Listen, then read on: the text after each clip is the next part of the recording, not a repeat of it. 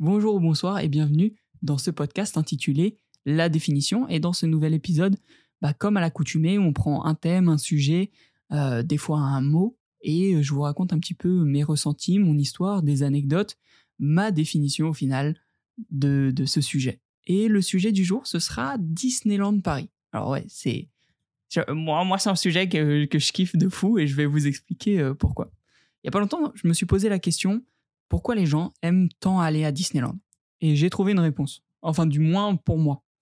Et je dirais que c'est parce que quand tu rentres dans ce parc, que ce soit le temps d'un week-end, d'une journée, de quelques heures, toute la vie, toute ta vie, tous les problèmes, le stress, les relations nuisibles de ta vie disparaissent pour laisser place à l'enfant qui est en toi.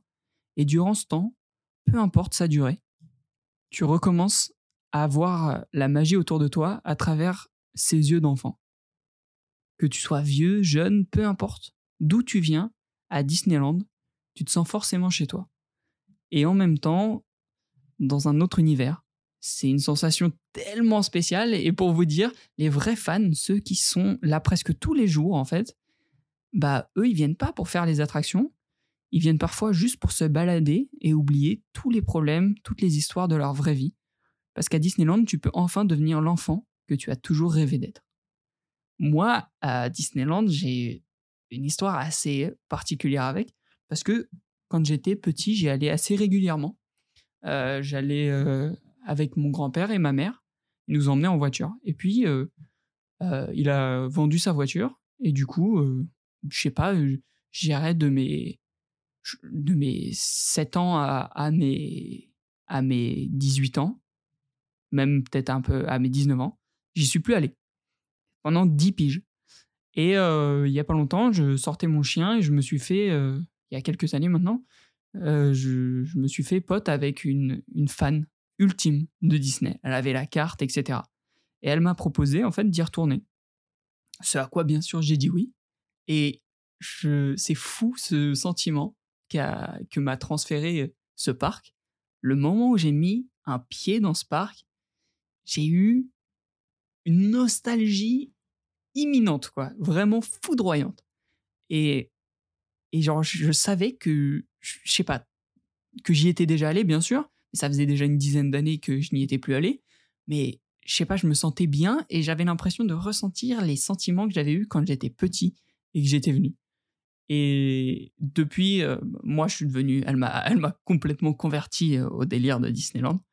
Et j'y vais assez régulièrement. J'ai pas encore la carte, mais franchement, à chaque pays, je me dis, franchement, je pourrais craquer les frères.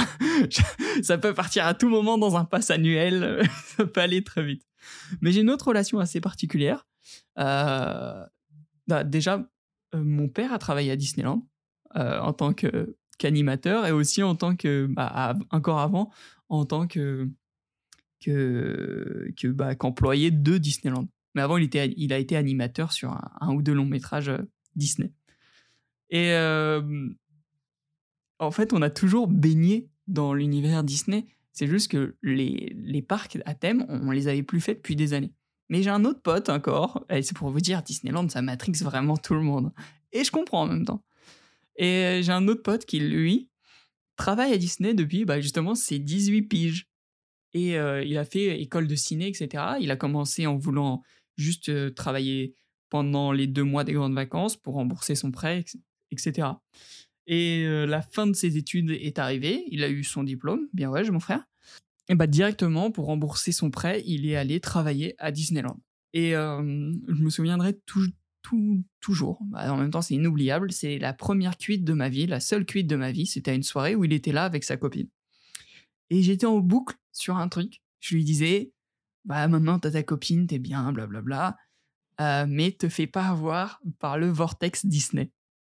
Et quand je, quand je disais ça, c'est-à-dire que il avait travaillé à Disney et puis même Disney quand il travaille pas, tu trouves ça toujours super cool, mais c'est pas, on va pas se mytho, c'est pas forcément un métier d'avenir. Genre euh, de ce qu'il me disait, il y a, pas trop de, il y a pas forcément, en tout cas à Disneyland, de moyens de, de monter les échelons, de gagner plus d'argent, etc. Et euh, on s'est beaucoup euh, marré, euh, moi-même j'en rigole. Et, souvent mes potes ils me disaient Mathéo, le, vortex Disney, te fais pas avoir parce que j'étais en boucle première cuite de ma vie et dernière. Et et il y a pas si longtemps, qu'est-ce que je vois? Donc lui, il a continué à travailler là-bas. Il a même pour vous dire à quel point le vortex Disney est puissant, les frères. J'en rigole déjà.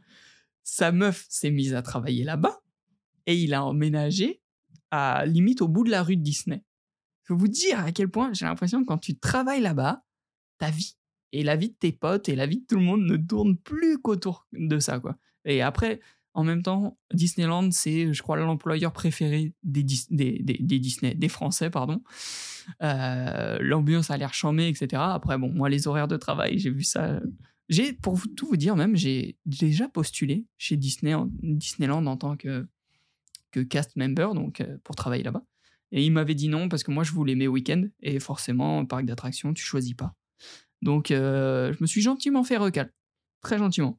Au début, je, au début, mon pote me disait que c'était aussi peut-être parce que j'étais tatoué et qu'à l'époque, ils étaient moins chauds sur les tatouages. Maintenant, apparemment, c'est plus un, c'est plus un, un, problème pour eux. Donc, tant mieux en même temps. Et il n'y a pas si longtemps, euh, parce que j'essaye toujours de consommer un peu mieux, blablabla, enfin, faire des petits gestes à, mon échelle, mais sans jamais moraliser personne.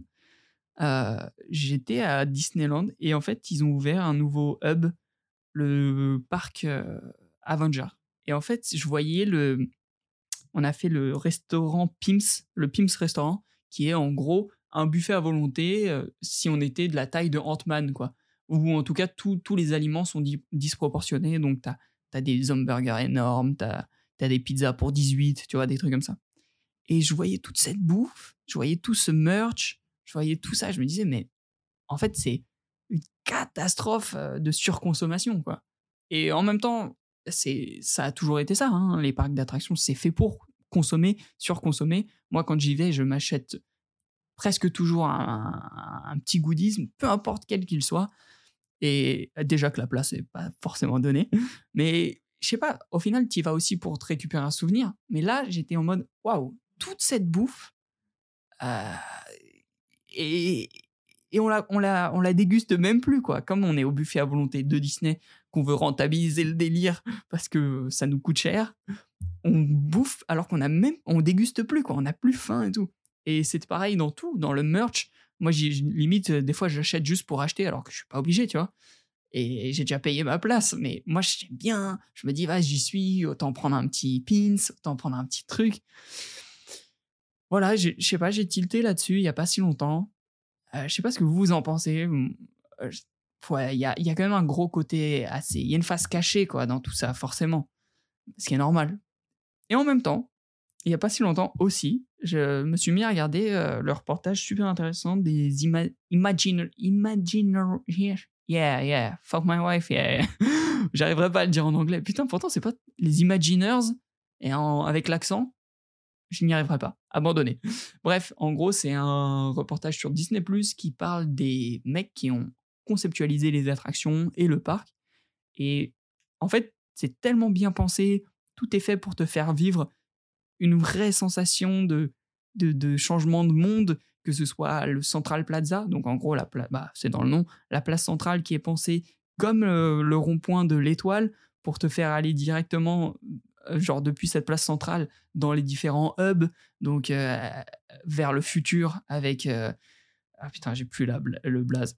Bref, d'un côté, tu vas vers le futur, d'un côté, tu vas vers l'aventure avec Frontierland, euh, de l'autre, euh, un truc de fantasy. Et c'est tellement bien pensé que ça pouvait que marcher au final, Disneyland. Et ça ne peut que marcher, ça ne peut que te faire kiffer. Je connais rarement une personne, à part certains qui n'aiment pas du tout les attractions. Pourtant, c'est pas un parc d'attractions à sensation, à forte, pardon.